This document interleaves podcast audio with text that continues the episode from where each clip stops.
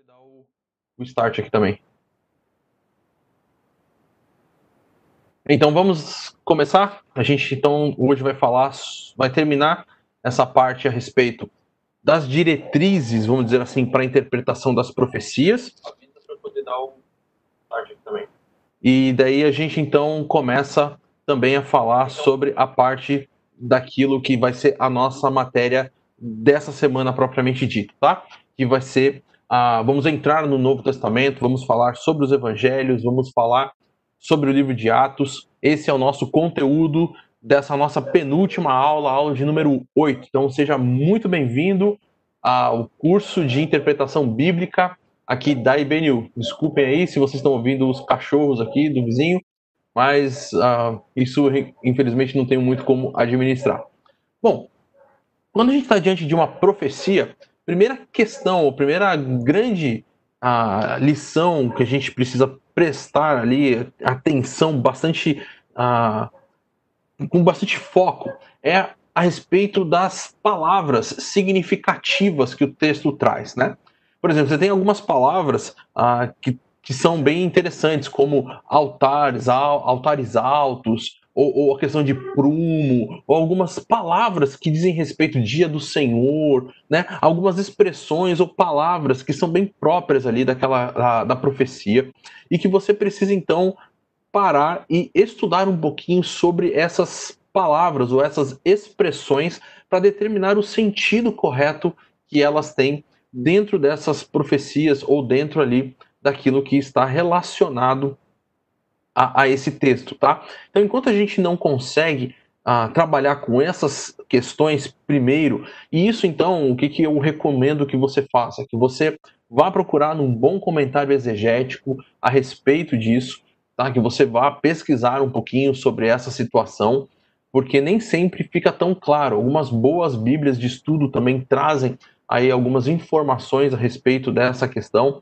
mas isso é bem importante a gente uh, determinar logo de cara a respeito disso, o que realmente nós estamos trabalhando com essas palavras, porque às vezes a gente pode achar que entendeu a palavra ou achar que a gente entendeu o conceito e nem sempre realmente a gente entendeu. O que significa realmente o remanescente fiel? O que, que significam essas expressões? O que, que significa essa situação? Você tem ali, por exemplo, no texto de Amós, a, a, a, tenda caída né, de Davi. Então, o que, o que, que essas expressões, o que, que essas palavras elas significam? Isso, então, exige aí que você dê uma estudada. De repente, se você tem a possibilidade de uh, dar uma olhada, por exemplo, no texto original, né, de olhar ali o texto hebraico e de poder ver qual é a palavra, olhar, por exemplo, um dicionário internacional de teologia do Antigo Testamento, olhar o verbete e ver ali até o que, que esse dicionário traz de informações sobre isso. Isso geralmente é bastante importante, bastante enriquecedor para o, entendimento das profecias, tá? Então, é, esse é um primeiro passo bem importante, uma diretriz geral para você poder começar a entender ou interpretar as profecias. Outra questão bastante importante é determinar o tempo em relação à nossa perspectiva. Tá? Você precisa olhar essa situação em relação à, à profecia que foi dada. Por quê? Porque ah, quando o profeta ele estava trabalhando com seus oráculos, nem sempre ele tinha uma perspectiva relacionada à questão do tempo, uma, uma questão muito cronológica, exata. Ah, ele falava daquilo que ele estava vendo, daquilo que Deus estava comunicando, mas ele falava disso dentro daquilo que, da forma como ele estava recebendo, e não necessariamente cronologicamente e nem mesmo com intervalos de tempo. Então você precisa olhar isso em relação à nossa perspectiva de tempo sobre como as coisas foram se encaixando, né? E como também o próprio Novo Testamento vai trabalhar com essas profecias. Então você tem muito dessas profecias do Antigo Testamento sendo relacionadas no Novo Testamento. Então, como elas foram relacionadas? Ah, em que tipo de, de, de visão os apóstolos né, e os autores do Novo Testamento trabalharam com os conceitos que estão relacionados dentro daquela profecia. Então, veja só que interessante, quando você determina o sentido né, que as palavras significam, você consegue extrair conceitos gerais que depois você pode ver como que o Novo Testamento trabalhou com esse conceito a respeito ah, dessa posição, né, como Jesus entendia essa relação. Depois você vai ter que olhar se essa a profecia apresenta figura de linguagem. E, gente, isso é muito importante. Por quê? Porque as profecias, elas trabalham com, ah, com muita poesia. E a poesia, nós já vimos na aula sobre poesia que ela apresenta figuras de linguagem. E nós vemos aí muitas discussões a respeito de questões, ah, se aquilo vai ser literal, se aquilo vai ser figurado, ah, ou, não, ou, ou, se aquilo vai ser, ah, na verdade, ah, feito ou, ou, realizado espiritualmente, quando na verdade às vezes é só uma figura de linguagem que o texto está apresentando, né? Então a gente precisa tomar cuidado com isso, né? Quando o texto coloca lá que ah, animais vão estar ali juntos e tudo e tal, então a gente precisa tomar cuidado com que tipo de figura de linguagem, que tipo de percepção que o próprio texto está trabalhando, né? Ah, é, é um texto poético, então como que o texto está trabalhando? Será que realmente a proposta ali é que nós vamos ter ali, e aí todos os animais, a cobra, o leãozinho e o, e o, e o cordeiro vão estar todo mundo junto ali? Ah, como será que isso realmente vai ser trabalhado, né? Então a gente precisa olhar e precisa trabalhar com, com a perspectiva que o autor está dando para essa questão o autor está com uma poesia. Então, como que essa poesia ela vai trabalhar com a, a, percepção dos leitores originais, como eles recebendo essa poesia, uh, essa profecia em forma poética, estariam lidando e trabalhando com esses conceitos. Outra questão que a gente precisa sempre tomar bastante cuidado é perceber se a, se a profecia ela é condicional ou se ela é incondicional. Ou seja, nós já falamos um pouco sobre isso na semana passada, vimos ali profecias como, por exemplo, de Nínive, né? Quando Deus fala, vou destruir, só que depois o povo se arrepende e Deus então ele fala, não vou mais destruir. Então você tem profecias que apresentam uma certa condicionalidade. E outras profecias são incondicionais. Deus fala, olha, eu vou fazer isso, eu vou restaurar o povo. Né? Ah, o próprio ah, Daniel viu, olha, lendo o profeta Jeremias, eu entendi que o povo vai ser restaurado em 70 anos. Então, assim, você tem profecias que são incondicionais. Deus falou que assim vai acontecer, Deus falou que vai preservar o trono, Deus falou que vai fazer e dessa forma vai acontecer.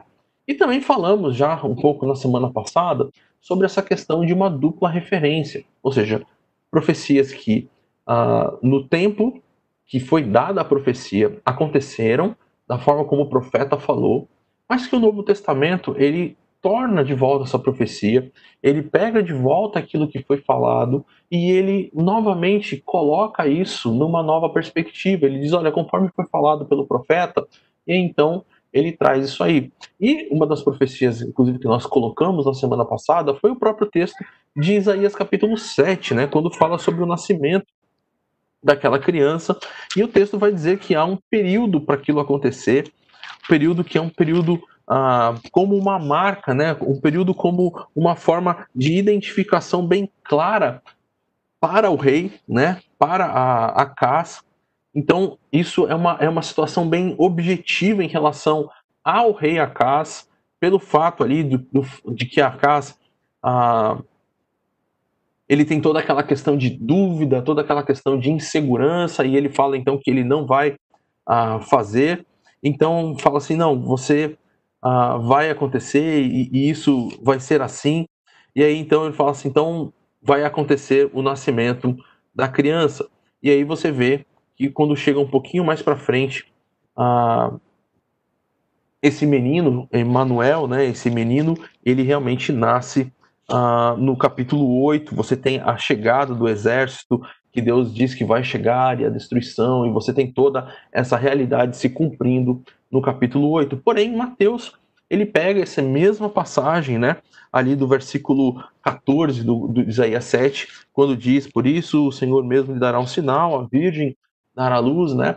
Aqui a palavra em hebraico traz mais a ideia de essa moça, né? Dará a luz e, e, ele traz lá no texto do Novo Testamento e diz: olha, isso aí está se cumprindo agora na vida de Maria.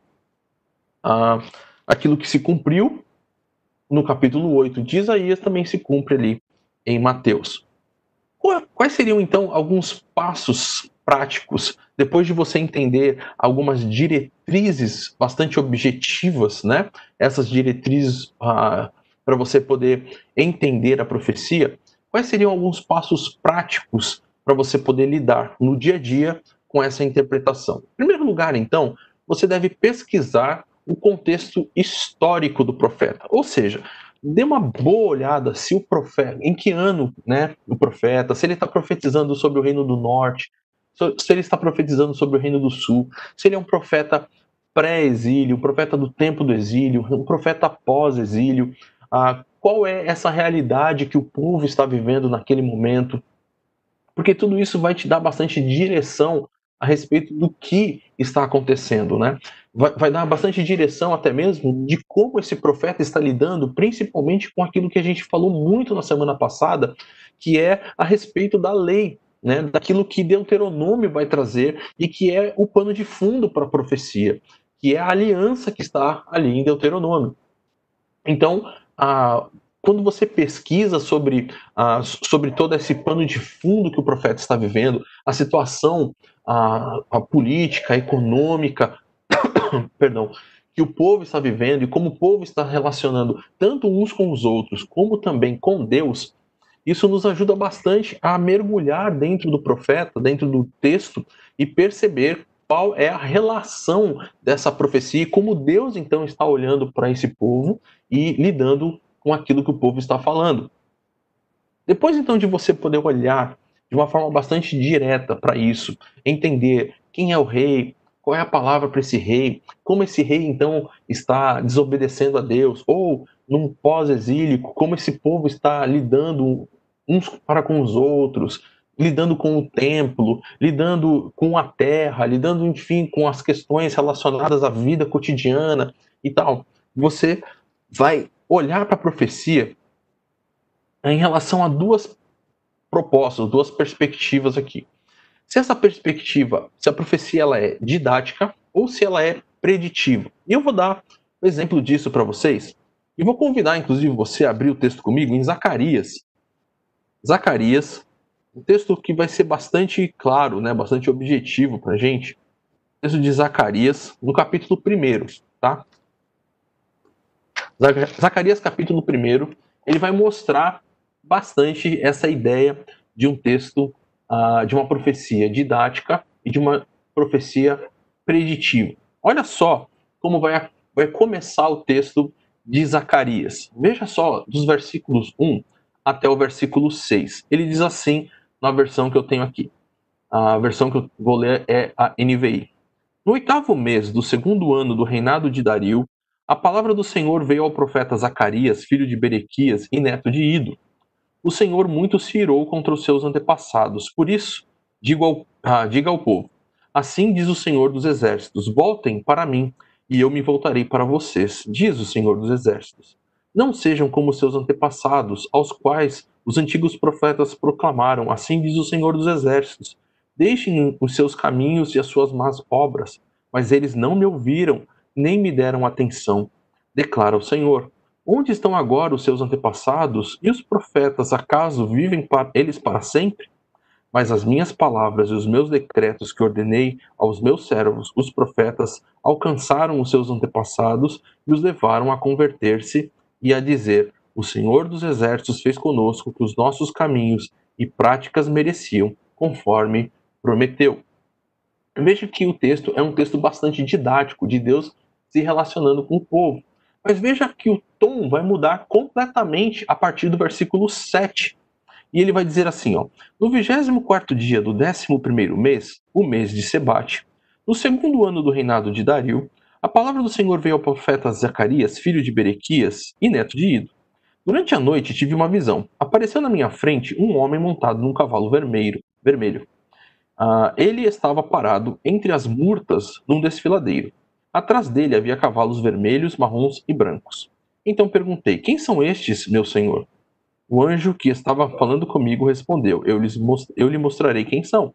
O homem que estava entre as murtas explicou: São aqueles que o Senhor enviou por toda a terra. E eles relataram ao, ao anjo do Senhor que estava entre as murtas: Percorremos toda a terra e a encontramos em paz e tranquila.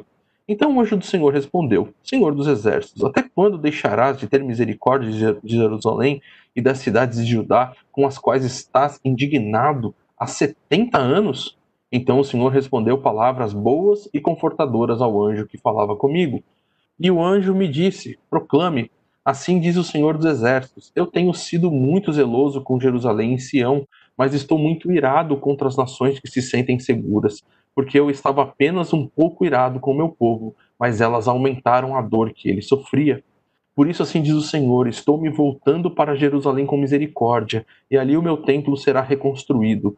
A corda de medir será esticada sobre Jerusalém, declara o Senhor dos Exércitos.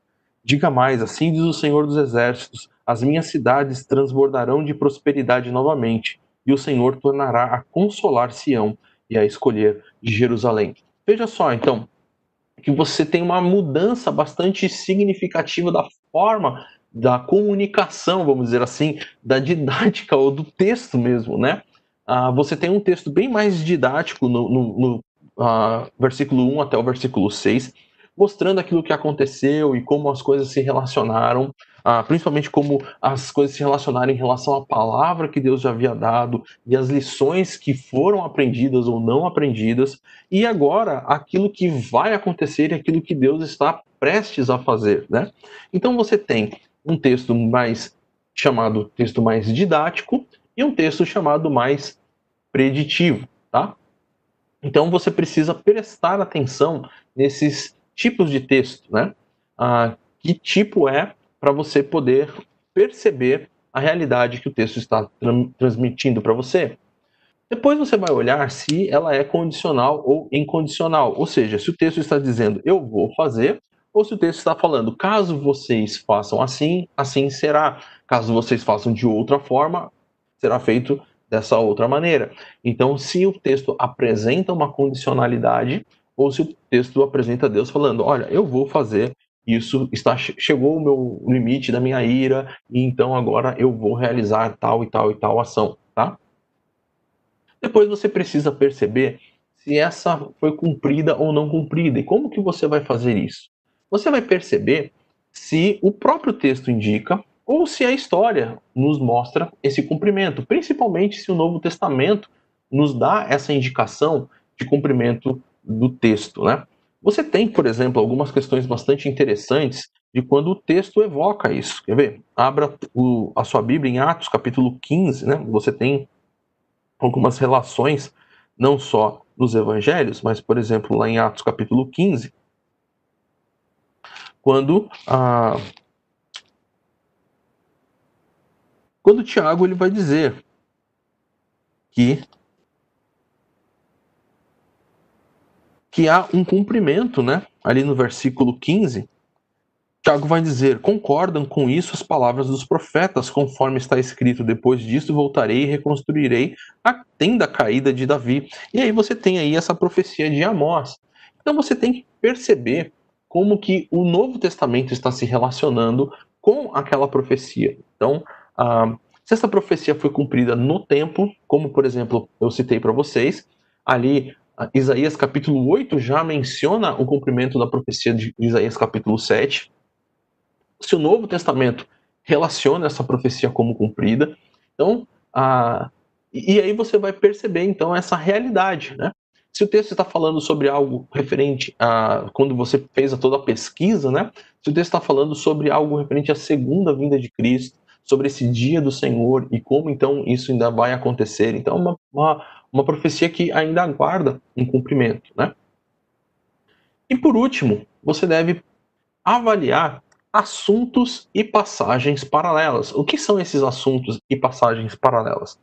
Ou seja, depois que você identificou esses assuntos, por exemplo, remanescente fiel, dia do Senhor, ou assunto, qualquer um desses assuntos, então você vai encontrar outras profecias também ali no, nos outros textos ou nos outros profetas e falam também sobre esse mesmo assunto. E aí você pode trabalhar com essas passagens paralelas, ou seja, com esses textos que também vão lidar com essa mesma temática, né? E como esses textos então trabalham essa temática, qual é a conclusão que você consegue chegar a respeito do tema mais geral, né? Não necessariamente que isso vai lidar diretamente com a profecia em si, mas você consegue ter uma visão um pouco mais aberta sobre o tema geral, que é o tema que você está trabalhando naquele momento, tá? Então isso é, vamos dizer assim, um, um, um ponto final ou, ou uma, uma situação uh, mais geral a respeito dessa questão das profecias e de como nós trabalhamos com as profecias. Leonardo está aí com a mão levantada, já tem um tempo. Vou permitir que, que ele faça a sua pergunta. Leonardo, quer fazer uma pergunta? Vou abrir o seu microfone.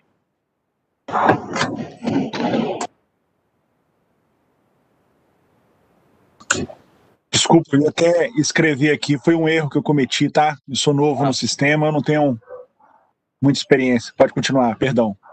Tá jóia. Tá jóia, então. Então, se. Então vamos passar um pouquinho essa parte. Afinal, até a semana passada a gente trabalhou com algumas perguntas já sobre essa questão. Você pode clicar de novo ali na mãozinha para tirar a mãozinha aí que está selecionada, né?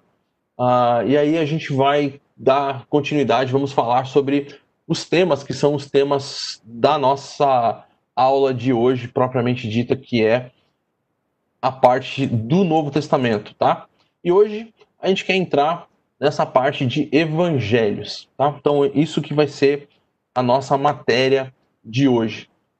Vamos então pensar um pouquinho sobre evangelhos. Bom, a gente conhece a, a realidade. Nós temos quatro evangelhos, conhecemos Mateus, Marcos, Lucas e João. Também sabemos, ah, ou, ou, pelo menos já é bastante assim batido o fato de que cada um escreveu ah, para um público diferente. E temos assim algumas perspectivas diferentes em relação a cada um deles.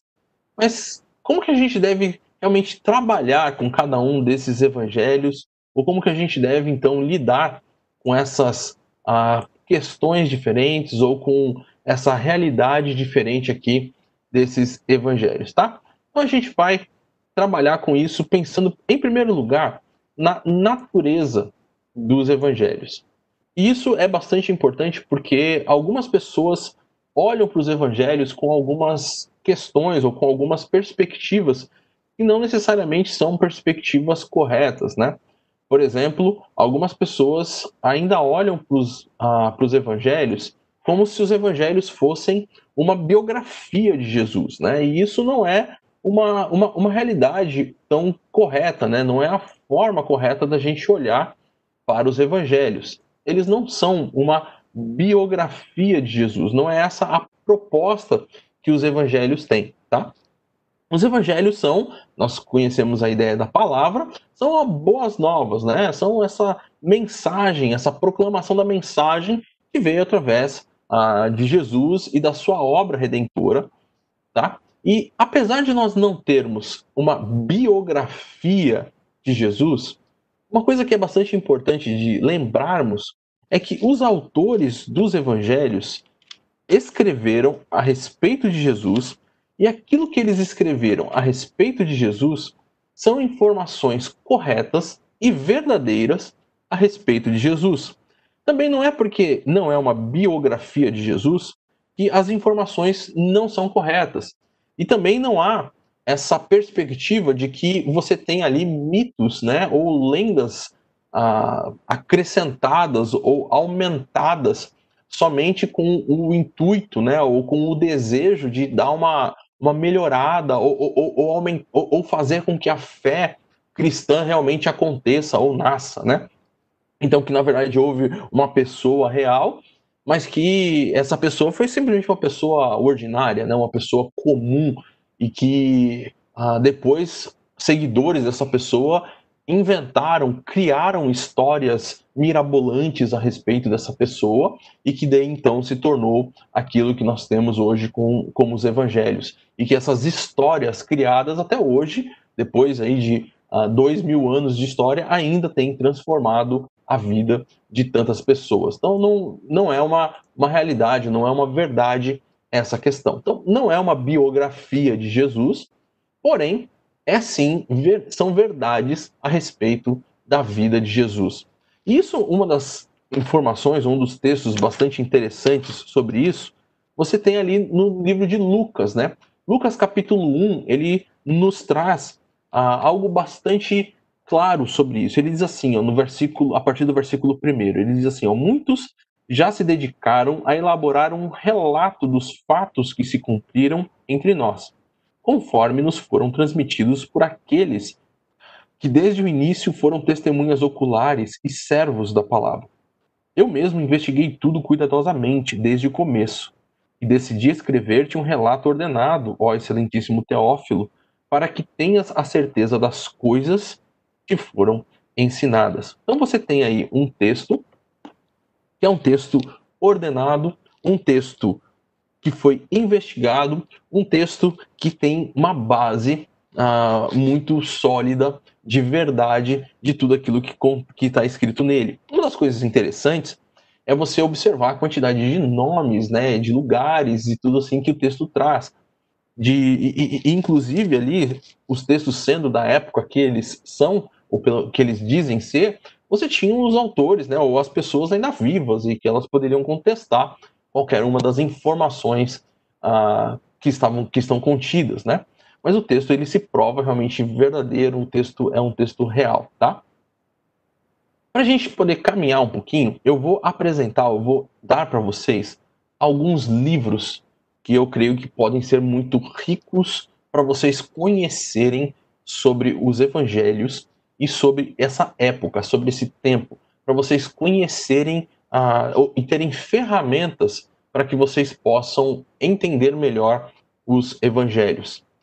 Um deles é esse livro aqui, ó, Tempos do Novo Testamento, tá?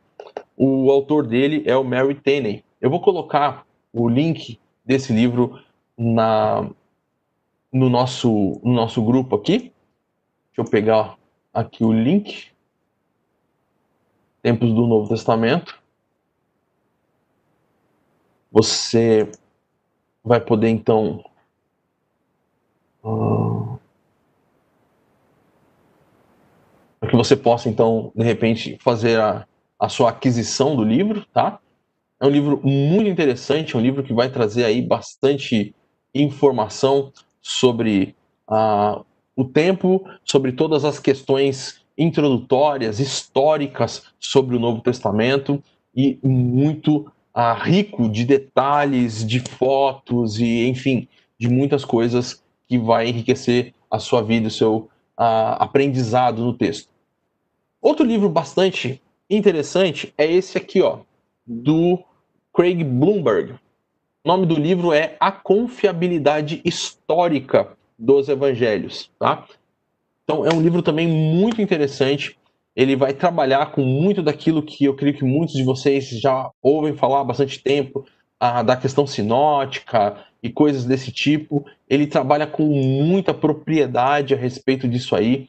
Uh, vale muito a pena você adquirir esse livro e, e, e, ver todos os debates que ele traz a respeito desse livro, uh, porque são realmente bem ricos, bem uh, cheios realmente de informações, aquilo que ele traz dentro dessa perspectiva. Outro livro bastante antigo até, uh, mas que tem um, um, uma informação bem interessante, é esse livrinho bem fininho, bem pequenininho, chamado Merece Confiança, o Novo Testamento. É um clássico aí do Bruce.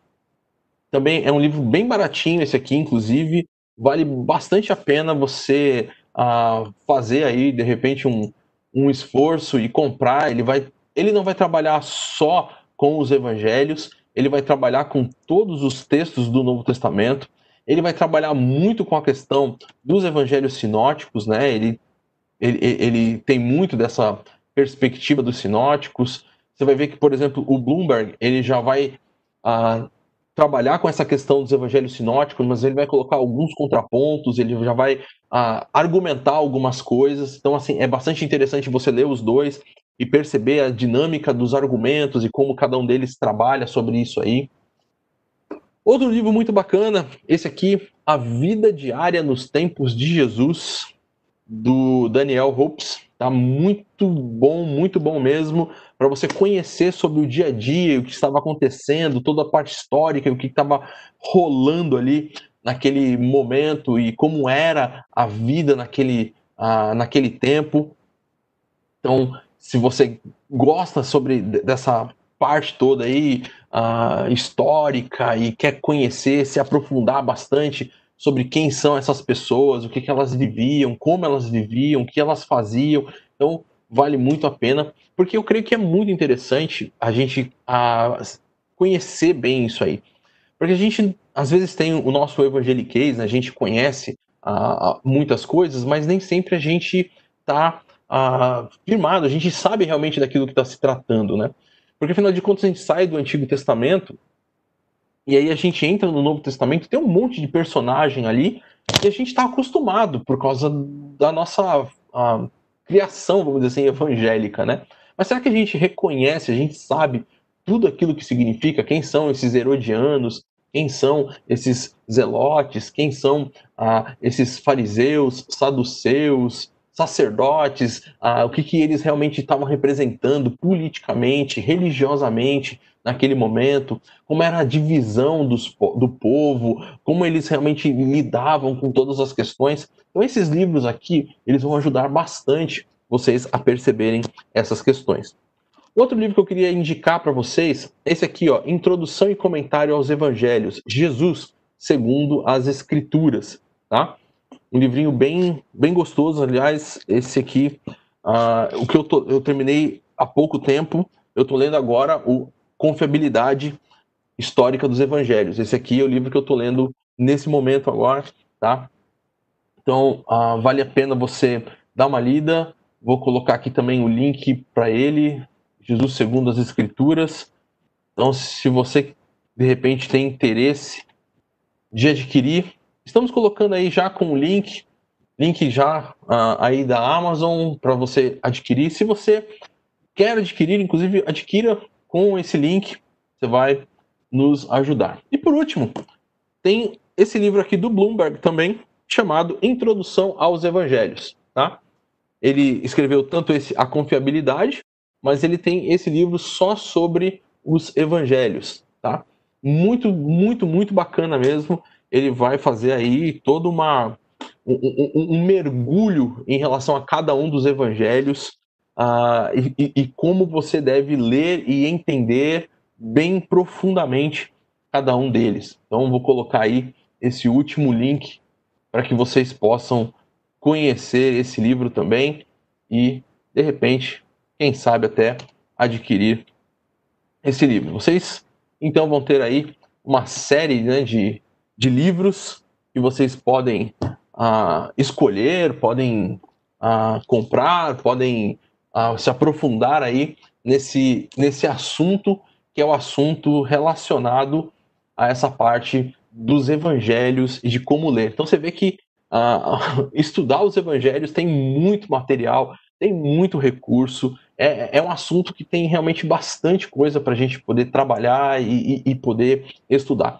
Uh, então a gente, voltando aqui para a nossa, nossa questão, e o porquê que a gente tem tanto dessa situação e tanta coisa para a gente estudar? Porque quando a gente olha para os evangelhos, uma das coisas que a gente percebe é a quantidade de recursos, né, de gêneros literários que estão agrupados ali. Né? Você tem narrativas dentro dos evangelhos, por exemplo, narrativa de Jesus com Zaqueu, Jesus com a, a mulher com fluxo de sangue, com Jesus com a, a Jairo e sua filha, você tem Jesus com um homem rico, ah, homem não, com um jovem rico, você tem narrativas, né? Você tem diálogos, Jesus com Nicodemos, enfim, Jesus e a mulher samaritana, você tem diálogos acontecendo, você tem parábolas. Bom, isso aí tá cheio, repleto, principalmente nos sinóticos aí, cheio de parábolas, parábolas o tempo inteiro, e Jesus ensinando sobre essas parábolas. Você tem os grandes discursos, como o Sermão ah, do Monte, o Sermão Escatológico. Então, grandes discursos de Jesus. Você tem ah, partes de dedicatória, você tem partes de poesia, você tem partes de profecia. Você tem muitos gêneros literários agrupados dentro do, do, dos evangelhos. E a gente está lendo o texto, né? E a gente precisa uh, perceber como que a gente vai encaixar todas essas coisas e nos entender, né? E, e, e nos uh, e até mesmo nos encaixar mesmo, nos, conseguir dar um norte para a gente uh, poder ir desenvolvendo todo o, o assunto e toda a compreensão correta a respeito dos evangelhos. Como o nosso tempo aqui ele não é um tempo tão grande, nós estamos inclusive, como já falamos na nossa penúltima aula. Então o que eu vou fazer hoje? Hoje eu vou trabalhar com vocês a, a respeito de parábolas e vou trabalhar a respeito de narrativas, mas vamos dedicar até mesmo mais tempo a essa questão da parábola. Vamos ver o que, que é os evangelhos, como nós devemos entender os evangelhos, e depois vamos trabalhar sobre esses dois uh, estilos literários, né, esses dois gêneros literários da, uh, dos evangelhos. Tá? O que, que a gente tem, ou o que, que a gente precisa para começar tudo isso? Uma das, dessas grandes discussões que tem dentro dos evangelhos e que você deve levar em consideração é essa questão que você tem dentro dos, dos evangelhos aquilo que nós chamamos da epíssima vox, ou seja, a voz autêntica de Jesus e não a epíssima verba, ou seja, não são as palavras exatas de Jesus. Isso você vai perceber exatamente pelo fato de que você tem quatro evangelhos e às vezes quando eles estão relatando uma mesma história, você percebe que eles não estão relatando as mesmas palavras naquela história. Há palavras dadas diferentes. E por que que você tem essas palavras dadas diferentes? Por que que você tem essa mudança, né?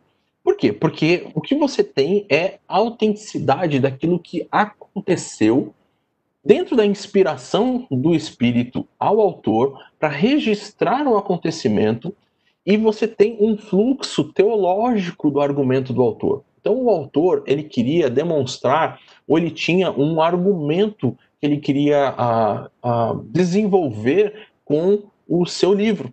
E então ele encaixou os acontecimentos da vida de Jesus, as histórias da vida de Jesus, de tal forma que esse argumento, que o desenvolvimento do pensamento pudesse ser, uh, chegar a essa conclusão.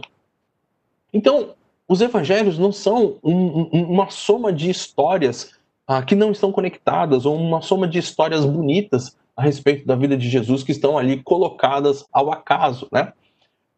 Mas são sim ah, histórias reais que estão ali para nos ensinar algo de uma forma bastante interessante, bastante desenvolvida. A gente vai ver isso aí em, numa situação bastante peculiar da vida de Jesus, bem no comecinho ali do seu ministério. Nós vamos ver isso no livro de Marcos e no livro de Lucas, a mesma história acontecendo, e vamos perceber como cada um dos autores desenvolve uh, duas perspectivas interessantemente diferentes com a mesma história para demonstrar questões que eles tinham por trás, para demonstrar o seu ponto de vista, tá? Podemos perceber que cada autor, então, tinha um desenvolvimento teológico e não cronológico da narrativa. Olha só que interessante quando a gente olha, por exemplo, um dos relatos, né, o relato que tem nas, nos quatro evangelhos, que é o relato da multiplicação dos pães e dos peixes. E você vai perceber que não é uma cronologia exata. Olha só que interessante. Você tem o relato da multiplicação dos pães e dos peixes acontecendo, tanto em Mateus, quanto em Marcos, quanto em Lucas, quanto em João, tá? Mas as coisas que antecedem nem sempre são as mesmas. Você vai ter em Mateus e em Marcos a morte de João Batista. Já em Lucas vai ser a missão dos doze. E em João, testemunhos sobre Jesus. E aí você vai ter o relato da multiplicação. Depois disso aí, você vai ter o quê? Ah, Jesus anda sobre o mar em Mateus, Marcos e em João, mas em Lucas você tem a confissão de Pedro, tá? Ah, perdão, aqui, o relato em si está aqui no meio, né? Em 14, 13 a 21, em 6, 30 a 44, 9, 10 a 17 e 6, 1 a 15, tá? Então você tem os quatro relatos da multiplicação, mas você percebe que eles não estão cronologicamente encaixados. Isso por quê? Porque cada autor tinha o seu propósito bem definido, bem desenvolvido do que ele estava colocando ou de qual é a linha de raciocínio que ele queria chegar com a com aquele relato, com aquilo que ele estava expressando, com o momento que ele estava colocando aquele relato. Olha só, por exemplo, o que o Klein, o Bloomberg e o Hubbard vão dizer sobre essa questão. Ele vai dizer assim: ó, qualquer passagem nos evangelhos deve ser interpretada à luz da estrutura geral e dos temas daquele evangelho. Ou seja, nós precisamos ver qual é o tema central, ou seja, qual é a mensagem central, o que, que aquele autor pretendia com os seus destinatários, e então ver aquilo que eles chamam de uma interpretação vertical e também horizontal. Precisamos perceber como isso vai ser desenvolvido ao longo do tema. E olha só, como eu falei para vocês, eu vou convidar vocês, porque o texto vai ficar bastante pequenininho na tela aí, mas eu vou convidar vocês a abrirem o texto de Marcos, capítulo 6, e Lucas, capítulo 4. E aí a gente vai ler ou perceber essa realidade. Em primeiro lugar, eu vou ler com vocês o texto de Marcos, capítulo 6, tá? Marcos, capítulo 6, os versículos 1 até o versículo 6, que diz: Jesus saiu dali e foi para sua cidade acompanhado dos seus discípulos. Quando chegou o sábado, começou a ensinar na sinagoga e muitos do que dos que o ouviam ficaram admirados. De onde lhes vêm essas coisas? perguntaram eles. Que sabedoria é essa que lhe foi dada? E esses milagres que ele faz? Não é este o carpinteiro, filho de Maria, irmão de Tiago, Judas, de, uh, Judas e Simão? Não estão aqui conosco as suas irmãs? E ficaram escandalizados por causa dele. Jesus lhes disse: só em sua própria terra, entre os seus parentes e em sua própria casa é que um profeta não tem honra. E não pôde fazer ali nenhum milagre, exceto impor as mãos sobre alguns doentes e curá-los. E ficou admirado com a incredulidade deles. Olha só o texto de Lucas, no capítulo 4, o que, que vai falar sobre esse mesmo assunto, sobre essa mesma história. Lucas capítulo 4, a partir aí do versículo 14. Jesus voltou para Galiléia no poder do Espírito, e por toda aquela região se espalhou a sua fama, ensinava nas sinagogas e todos o elogiavam.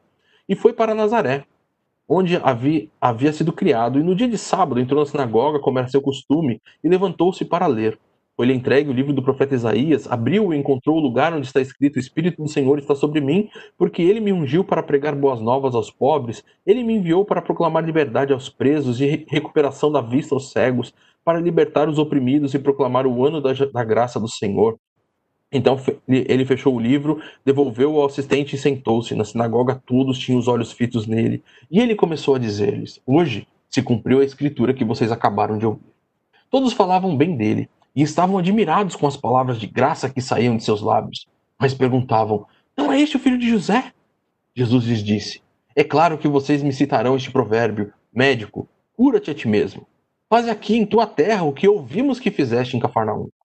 Continuou ele: Digo-lhes a verdade: nenhum profeta é aceito em sua terra. Asseguro-lhes que havia muitas viúvas em Israel no tempo de Elias, quando o céu foi fechado por três anos e meio e houve uma grande fome em sua terra em toda a terra, perdão. Contudo, Elias não foi enviado a nenhuma delas, senão uma viúva de Sarepta, na região de Sidom. Também havia muitos leprosos em Israel no tempo de Eliseu, o profeta. Todavia, nenhum deles foi purificado, somente Naamã, o sírio. Olha só que interessante essas duas histórias ah, sendo contadas pelos dois ah, evangelistas aqui dentro desse texto. Cada um deles tem uma perspectiva diferente. O texto de Marcos é bem menor, bem mais reduzido do que o texto de Lucas. Não cita, por exemplo, a profecia de Isaías, ah, não cita Jesus mencionando essas duas histórias do Antigo Testamento. Por que será? Será que é porque Marcos esqueceu dessas questões? É por causa do seu propósito, tá? Se você observar, o texto de Marcos ele está trabalhando com algumas questões bastante interessantes. Se você voltar um pouquinho a página, no capítulo, a partir do capítulo 4, a gente não precisa voltar muita coisa, mas você vai perceber que Jesus ele conta parábolas, né, no capítulo 4, principalmente ali a parábola do semeador. E depois disso, ele vai ah, ele vai viajar, ele pega o barco junto com seus discípulos. E ali acontece um fato bastante interessante. Esse fato é o fato de que Jesus acalma a tempestade. Os discípulos estão ali com medo de toda a, a situação e acordam Jesus ah, com bastante temor e eles dizem: ah, Senhor, você está aqui, você não, não vai se importar que nós vamos morrer? E Jesus se levantou, está no versículo 39 do capítulo 4, e disse: Aquiete-se, acalme-se. E o vento se aquietou e fez uma bonança. E Jesus, então, no versículo 40, vira para eles e diz: Por que vocês estão com medo? Ainda não têm fé? E os discípulos, então, começam a se perguntar: Quem é este? Veja só, Jesus fala com eles a respeito dos problemas que eles têm a respeito da fé. Vocês ainda não têm fé? Vocês ainda não têm fé em mim? Vocês ainda não me conhecem? Porque essa é basicamente a própria questão que eles ficam. Quem é este que até o mar e o vento obedecem? Aí, Jesus chega da sua viagem com seus discípulos do outro lado do mar da Galileia, na região dos Gadarenos. E aí ele expulsa os demônios, né, uma legião de demônios que está num homem, um homem que tinha ali problemas seríssimos com essa legião. O que é interessante é o que vai acontecer nessa realidade. Por quê? Porque assim que Jesus expulsa esses demônios, o que, que acontece? As pessoas daquele lugar, em vez de reconhecerem esse grande poder de Jesus e tudo aquilo que Jesus faz, esses homens eles ficam atemorizados. É o que diz o versículo 15 do capítulo 5. Diz assim, ó: Quando se aproximaram de Jesus, viram ali o homem que fora possesso de legião de demônios, assentado, vestido e em perfeito juízo, e ficaram com medo. Os que estavam presentes contaram ao povo o que acontecera ao endemoniado e falaram também sobre os porcos. Então, o povo começou a suplicar a Jesus que saísse do território deles. Veja só, Jesus foi expulso daquele lugar por ter feito isso que fez, que foi de, uh, de fazer esse bem a esse homem, porque as pessoas ficaram com medo daquilo que aconteceu. Jesus então retorna ao lugar que ele estava anteriormente. E quando Jesus retorna, ele encontra com um, um homem que o texto vai dizer que ele era.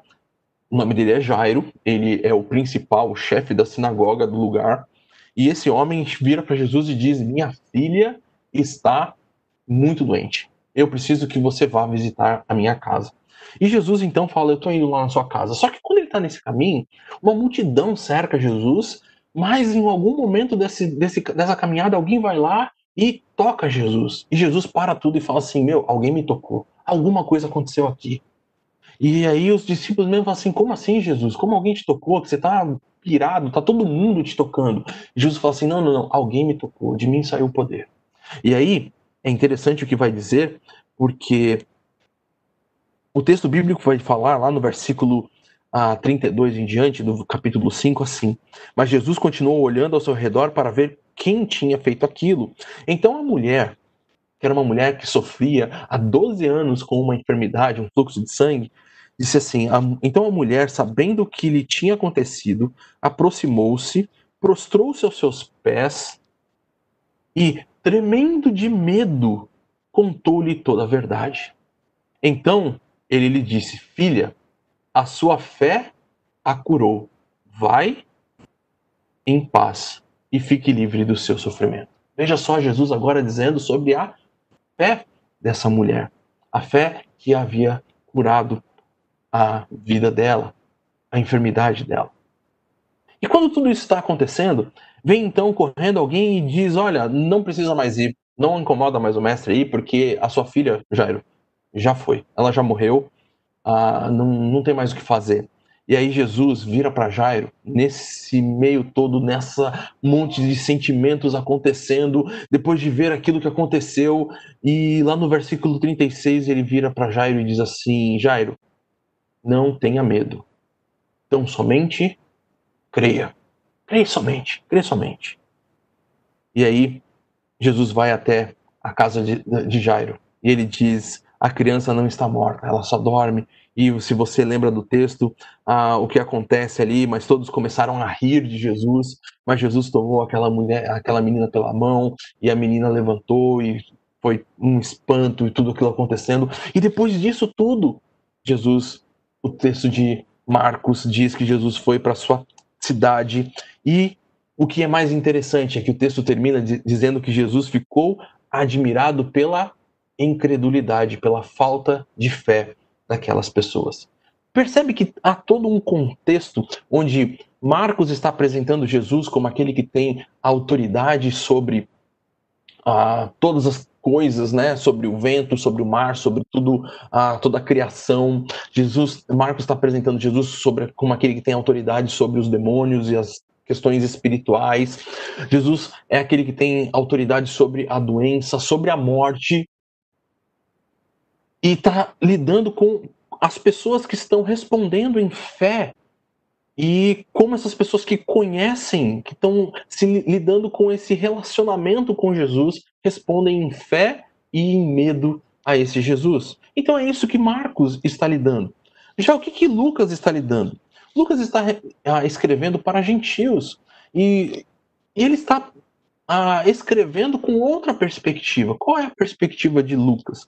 Lucas está escrevendo e demonstrando que o plano de Deus sempre foi incluir todas as pessoas no seu, ah, no seu povo, ou seja, no, na sua família, né?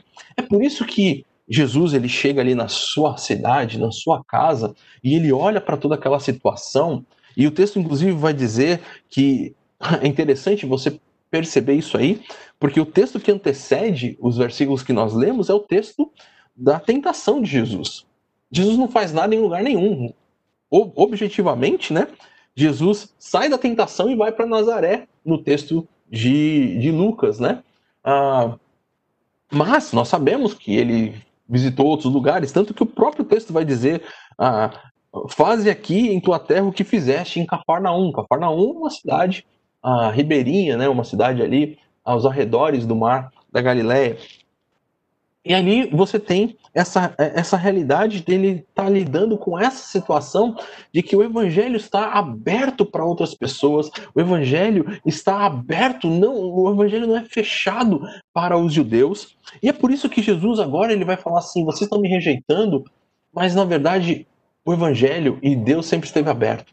E ele vai então dar provas disso com essa realidade, com, com os textos, com a, com essas histórias do passado. Ele fala assim, ó, é, no tempo de Elias, quando houve fome, Deus já foi abençoar a viúva lá de Sarepta. Ele não foi abençoar as viúvas aqui de Israel. E assim como havia muitos leprosos em Israel, mas Deus estava com o olho lá em Naamã, a, a, o, o, o sírio. Então você tem essa realidade de como Lucas está apresentando para pessoas gentílicas essa, é, é, esse Deus que sempre esteve com os olhos voltados para as nações, para as pessoas, para o mundo e não somente para um povo. Então você vê como cada a, a, um dos escritores, né, cada um dos autores bíblicos, eles tinham propósitos bastante a, peculiares, particulares naquilo que eles estavam escrevendo. Então eles pegaram as mesmas histórias, colocaram aquilo que aconteceu nessas histórias, mas cada um tinha o seu propósito. E aí, de acordo com o seu propósito e com aquilo que eles estavam escrevendo, eles colocaram e selecionaram aquilo que melhor se encaixaria e desenvolveria o seu argumento principal, tá? Então essa é essa essa questão, vamos dizer assim, ou essa realidade daquilo que a gente tem sobre os evangelhos.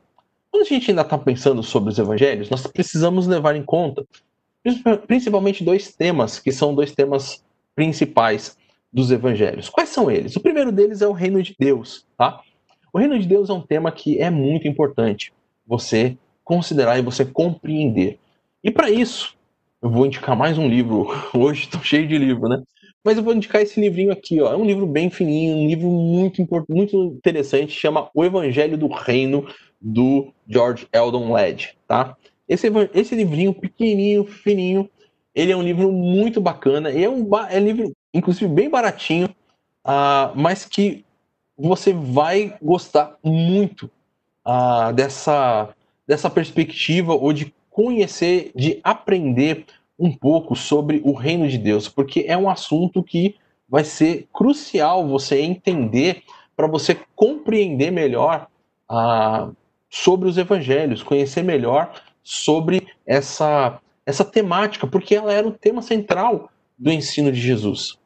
E conhecendo sobre o reino de Deus, aquilo que Jesus estava ensinando sobre o reino de Deus, você vai conseguir compreender até melhor o tema da, da ética e entender essas exigências que Jesus tinha a respeito da própria situação ética que, uh, que estava que ele tanto colocava, né, uh, do, para o seu povo e para as pessoas que estavam ali lidando, tá? Então essa são, são esses dois temas que eu creio que vocês precisam aí estudar, se aprofundar um pouquinho mais e conhecer um pouquinho mais para melhorar, vamos dizer assim, para conseguir compreender um pouquinho mais essa, essa, esse assunto dos evangelhos. Agora, em relação aos estilos literários dos evangelhos, nós temos um deles, que é um dos principais, é a, a parábola. E nós vemos, né, Jesus mesmo disse que a vocês foi dado o mistério do reino de Deus, mas aos que estão de fora tudo é dito por parábolas, a fim de que ainda que vejam, não percebam, ainda que ouçam, não entendam. De outro modo, poderia conver poderiam converter-se e ser perdoados. Essa aí é uma citação de Isaías capítulo 6, versículos 9 e 10, que você encontra no texto de Marcos, capítulo 4, versículos 11 e 12. Então, compreender as, as parábolas é muito importante. Nós vemos que até mesmo os discípulos às vezes tinham dificuldade de compreensão das parábolas, tanto que eles mesmos perguntavam, Senhor, o que, que isso significa? Nos explica a parábola, né? Então, o que, que a gente precisa entender em relação às parábolas? Algumas características gerais da parábola é que elas falavam sobre os aspectos cotidianos né, da pessoa, aquilo que aquelas pessoas daquele tempo, do dia a dia delas, ah, era comum. Por isso que você lê esses livros sobre a vida diária, os tempos delas, é muito importante para você compreender um pouco melhor sobre essa realidade. Né? Ah, as parábolas são simples quanto aos seus personagens e quanto ao seu enredo. Elas não, têm, não são histórias complexas, elas são bem concisas. Né? Então, ela, o enredo delas, às vezes, é bem, é, é, é, é, bem tranquilo. Os próprios personagens são personagens bastante simples também de serem entendidos, né? Ah, você tem uma moral principal, mas você tem, às vezes, morais também secundárias dentro da parábola. Outra coisa que você tem dentro das parábolas é aquele conceito de repetição para salientar o clímax, né?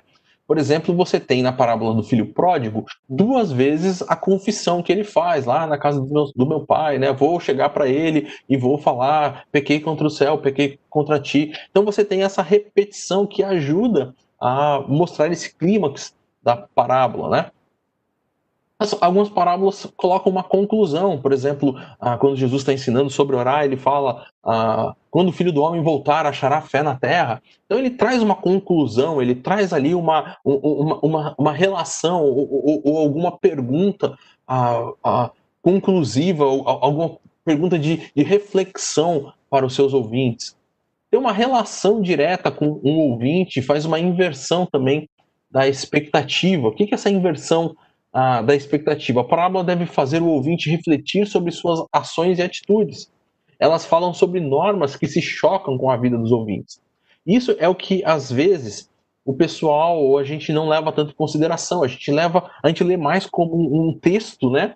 E a gente não cria essa, é, é, é, esse choque que a parábola deve, deve produzir na nossa vida e da mesma forma também com a, com, com, com as pessoas, se nós estivermos pregando, ensinando a parábola, produzir esse choque na vida das pessoas.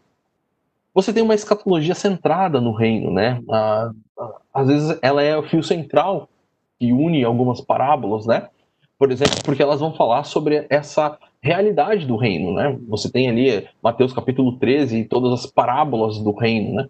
Então você tem essa, essa expectativa, essa realidade do reino como uma, como um fio motor, vamos dizer assim, uma, um, um, um fio motor não, um fio que une, né, essas parábolas. Você tem a ética do reino, né? O reino não é só futuro, mas ele é um reino presente, é um já, mas ainda não. Você tem essa, essa realidade de você ser uh, ser um cidadão do reino. Então você precisa prestar atenção e perceber como isso se relaciona com você. E também as parábolas, uma das, das características dela é essa questão de Deus e a salvação. Todas as formas como Deus é apresentado, né? Deus é apresentado como juiz, como pai, como proprietário, como empregador, como um rei. Né? É, é, ele é cheio de graça, ele oferece perdão, ele oferece salvação. Então ah, é interessante como, como você tem todas essas alusões dentro da parábola. Então todas são características que a parábola tem e que a gente pode perceber dentro delas. Agora, existem vários tipos de parábolas, eu não vou me deter em cada uma delas, Uh, depois você pode pesquisar, tem aí a citação da onde você pode olhar e, e ver cada uma delas. Mas você tem parábola de exagero, de hipérbole, de símile, de metáfora, provérbio, enigma, paradoxo, afirmação retórica, a, a fortiori, a ironia, parábolas com perguntas, você tem poesia. Então você tem vários tipos de parábolas para cada uma aí. Ah, eu até separei exemplos, mas o nosso tempo não vai dar para a gente poder abordar cada uma delas. Agora, o que, que a gente pode perceber? Então, que por meio de interpretá-las, porém, podemos compreender ou o que eles captaram, ou o que nós teríamos captado se tivéssemos estado ali. Isso que é bastante importante a gente perceber, ou a gente sempre ter como pano de fundo a nossa cabeça quando estamos lendo a parábola. E é assim que devemos fazer na nossa exegese. A tarefa hermenêutica fica ainda além. Como podemos captar de novo o impacto das parábolas em nossos próprios, uh, próprios tempos e em nosso próprio ambiente? Isso aí o Fio e o Stuart vão colocar no livro Entendes o que lês.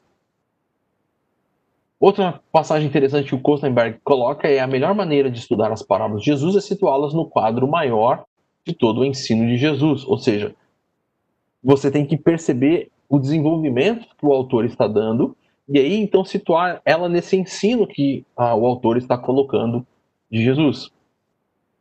E quais seriam, então, algumas diretrizes práticas para a gente ah, estudar as parábolas? A primeira delas é identifique com que tipo de parábola você está lidando. Colocamos ali alguns tipos de parábolas. Então, identifique qual é o tipo de parábola que você está lidando. Depois, identifique a estrutura da parábola. Examine o desenvolvimento do enredo, do fluxo narrativo como que está acontecendo. Por exemplo, você vê ali a parábola do bom samaritano, né? Então, como está acontecendo ali o desenvolvimento? Algumas parábolas têm realmente um enredo bastante complexo, né? Outras são bem simples, mas principalmente essas que têm um enredo mais complexo, a, a parábola do semeador e tudo que tem, tem, tem, um, tem uma dinâmica maior, perceba essa estrutura que ela tem a, está desenvolvendo. Então, identifique o contexto narrativo. Como será que essa parábola se encaixa na ênfase teológica do autor? Então, essa é ideia do desenvolvimento. Por que, que o autor decidiu colocar essa parábola aqui, nesse lugar? Né? Como ela contribui para esse fluxo de desenvolvimento do pensamento do autor e uh, que ele está desenvolvendo, né? Então não são só histórias sortidas que foram colocadas, mas há um desenvolvimento do pensamento do autor. Identifique o contexto histórico para entender os detalhes da vida cotidiana apresentados na parábola ou no contexto. Então, aí mais uma vez, esses livros nos ajudam muito a compreender essa realidade. Observe os pontos de referência ou os elementos com os quais os ouvintes devem se identificar. E é bem interessante que geralmente Jesus conta as parábolas e, e, e as pessoas elas se identificam, né? Elas sabem que Jesus está falando delas e, e elas conseguem perceber isso. Então, quais são esses pontos de referência? E como esses pontos de referência podem ser ligados hoje também? Então, determine o tema principal e, de repente, se a parábola tem também, quais são os temas secundários que essa parábola está desenvolvendo. E, por último, qual o propósito original da parábola? Quando Jesus trabalhou essa parábola, qual foi esse propósito original que ele colocou? Qual a sua função em relação ao ensino sobre o reino e a mensagem do evangelista. Então isso é bastante importante você relacionar como você vai lidar com essas uh, relações e como você vai lidar com essas ah, propostas, né? Então, como esse, essa parábola está caminhando dentro desse ensino de Jesus sobre o reino de Deus e como ele está desenvolvendo o propósito do autor. Por último, ainda falando sobre a questão das parábolas, eu queria falar das parábolas não, dos evangelhos, eu queria falar sobre a parte de narrativa dos evangelhos. Veja só, as narrativas funcionam como ilustrações do poder do reino irrompendo através do ministério do próprio Jesus. Nisso aí a gente pode ver, por exemplo, a história do jovem rico, que está lá em Marcos capítulo 10, versículo 17 a 22. O que, que essa história nos ensina? Em primeiro lugar, ela não ensina que todos os discípulos de Jesus devem vender tudo o que têm e seguir Jesus. Tá? Isso não é um ensinamento da, dessa história, dessa narrativa, desse encontro de Jesus com o homem.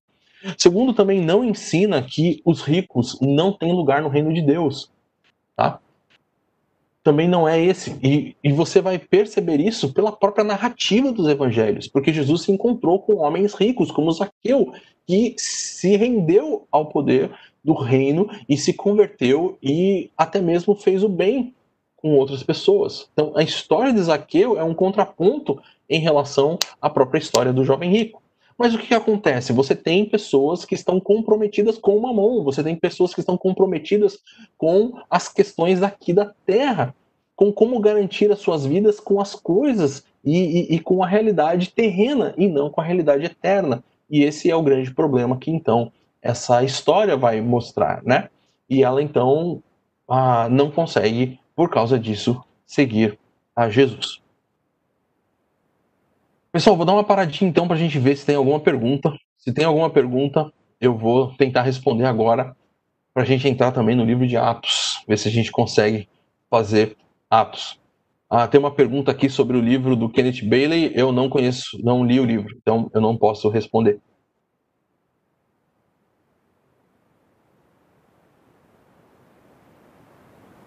No, aqui tem alguma pergunta?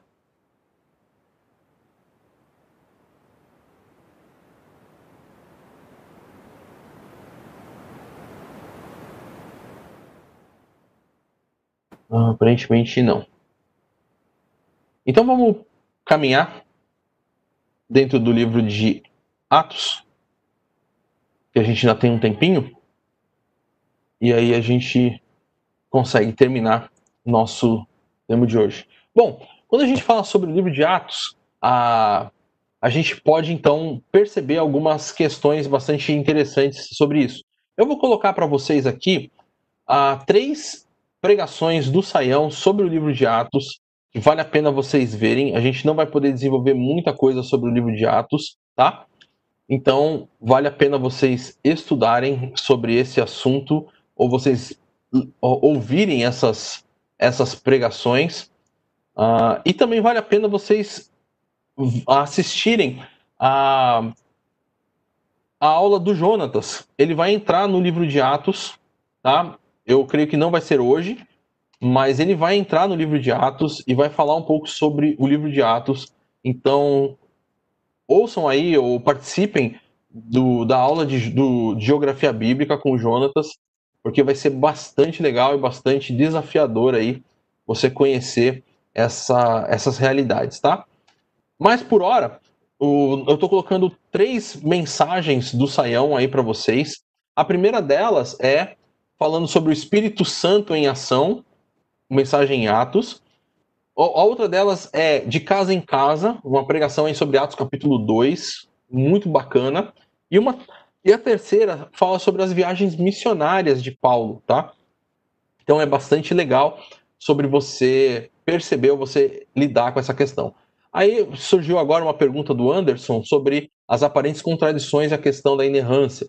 Então você tem a contradição do sinótico, a, basicamente a resposta para a gente, até mesmo do nosso tempo aqui, as contradições elas dizem respeito mais à realidade do, do fato de que eles estavam escrevendo para públicos diferentes, tá? Então você tem ali pessoas, uh, autores escrevendo para públicos diferentes com propósitos diferentes. Então, como eles estão escrevendo para públicos diferentes e propósitos diferentes, então eles estão escrevendo uh, com intenções diferentes. E aí eles estão colocando aquilo que uh, melhor vai se encaixar com o seu propósito. Por isso que até eu li ali o texto de Atos, né, ah, de, de Lucas e de Marcos, para mostrar que eles estão escrevendo sobre coisas diferentes, e aí trabalhando com essa questão. E a inerrância continua sendo a, a, a base, né, porque você tem um Espírito Santo inspirando, então ele inspirou todos os quatro ah, da mesma forma, e não há nenhuma dificuldade em relação a isso. Então, o fato de cada um deles escrever alguma ah, com a sua própria perspectiva não elimina o fato da, da inspiração, pelo contrário, a, a, melhora ou aumenta o argumento da inspiração de que o espírito estava realmente lidando com essa situação, mostrando uh, ou, ou direcionando questões específicas para cada público diferente. Vamos ver aqui um pouco sobre essa questão do livro de Atos. Olha só esse livro mostrando o crescimento tão espetacular da igreja. Eu acho muito bacana ver esse desenvolvimento que o livro de Atos ele propõe. Você vai perceber que em cada, ah, que, que, que, em vários ah, modelos ou, ou, em várias partes do livro, o livro para para demonstrar que a igreja estava crescendo, que a igreja estava acontecendo, né? Olha só, se você tem aí o texto, você pode abrir comigo, mas lá em Atos capítulo 6, Atos capítulo 6, ele vai colocar assim, no versículo ah, 7. Assim a palavra de Deus se espalhava, crescia rapidamente o número de discípulos em Jerusalém. Também um grande número de sacerdotes obedecia à fé. A gente sabe que você pode dividir o livro de, de Atos de várias formas. Uma delas é pelos personagens marcantes, principais, ou que é a mais comum, ou é a mais, pelo menos, usada, que eu recomendo, pela forma como o próprio livro se desenvolve, né? Jerusalém, Judéia, Samaria e até os confins da terra. Essa é uma forma bastante objetiva de você entender ali a dinâmica do livro de Atos. E você vai perceber aqui essa divisão bastante interessante que o próprio autor vai colocando. Olha só, você tem aí no final do capítulo 6, versículo 7, ele demonstrando esse crescimento da igreja de Jerusalém. Depois, no capítulo 9, que é o próximo parte, né, próxima perícope aí, no versículo 31 vai dizer: a igreja passava por um período de paz em toda a Judéia, Galiléia e Samaria. Ela se edificava e, encorajada pelo Espírito Santo, crescia em número, vivendo no temor do Senhor. Então você tem a igreja também crescendo em Judéia, Samaria e Galiléia, e a igreja continua crescendo, né?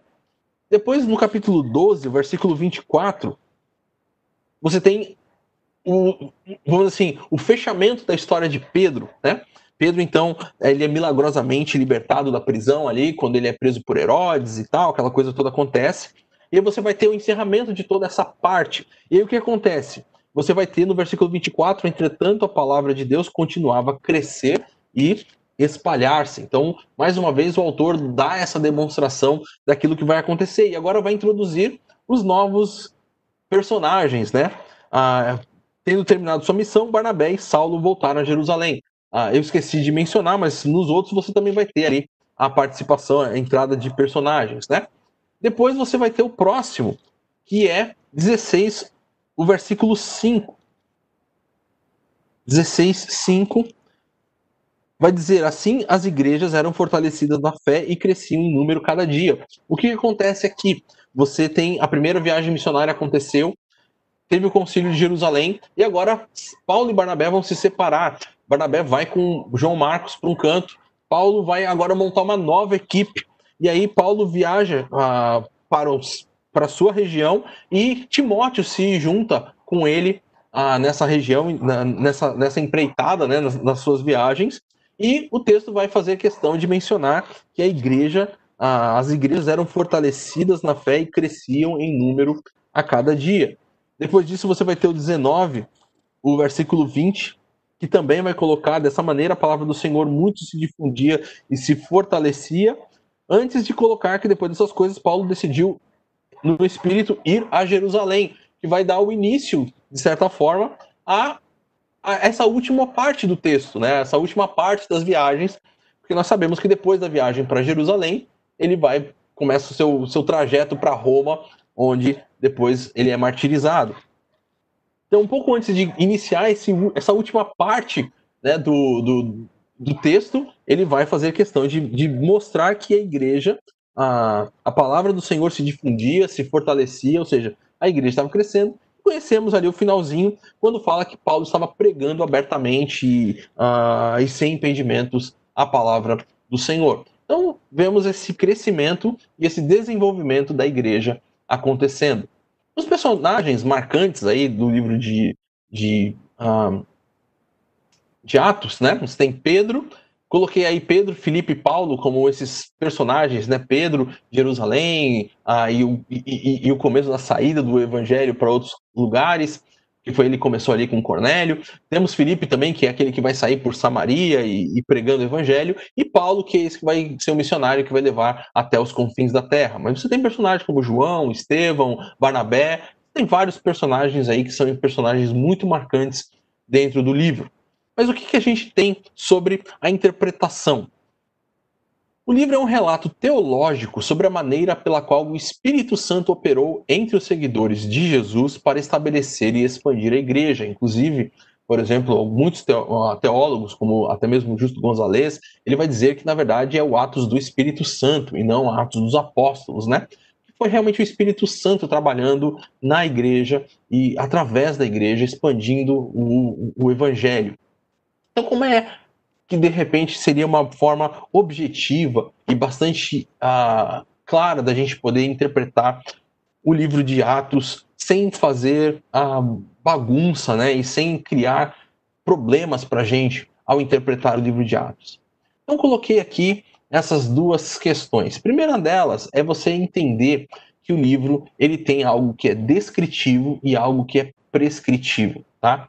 O que é descritivo? O que é descritivo é aquilo que aconteceu. É aquilo que o autor descreveu, aquilo que o autor narrou. Ou seja, aquilo que aconteceu, aconteceu. E Lucas colocou.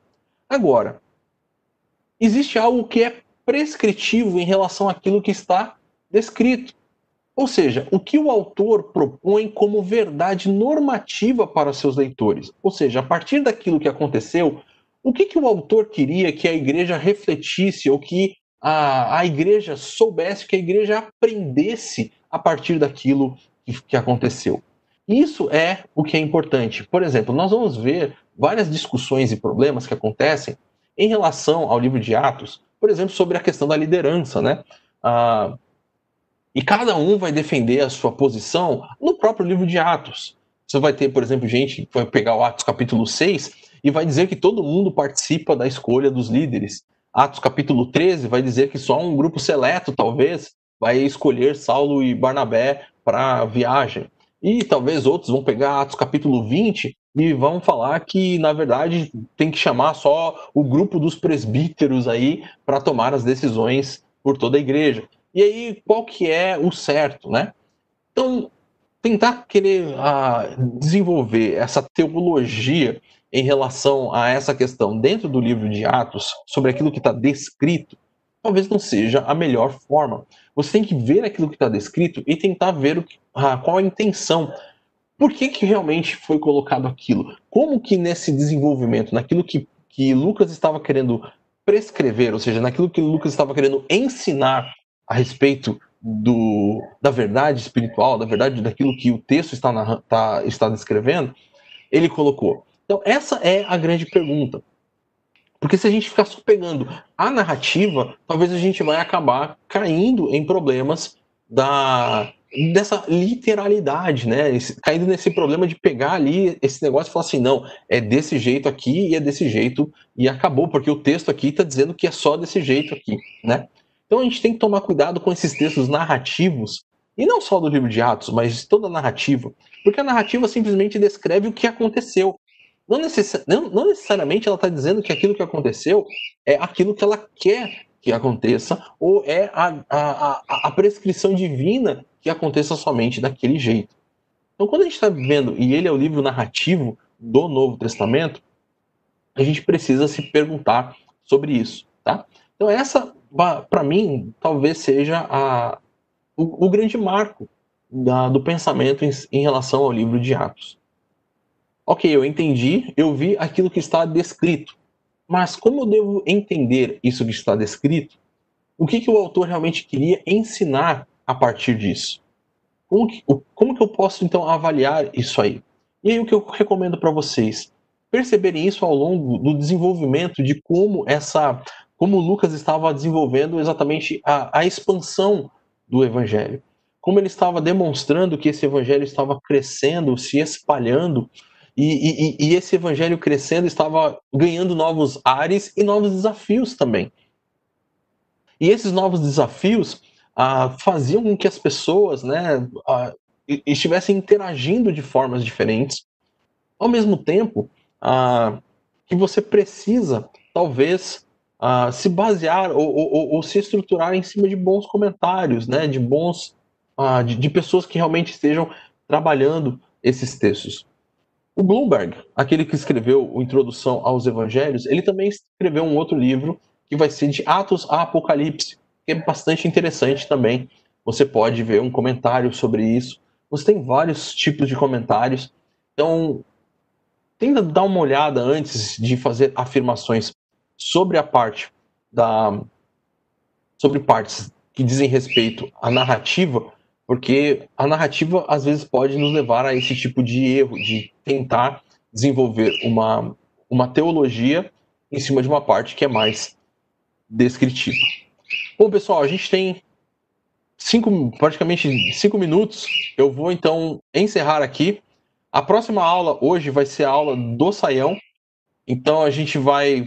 Vou parar por aqui nesse momento para a gente poder até mesmo uh, dá o tempo do, de, de, organizar a sala e organizar as coisas para a chegada do Saião, tá? Semana que vem a gente tem a nossa última aula. Que Deus abençoe vocês. Até a semana que vem. Jonathan, se você quiser, pode fechar aí o YouTube.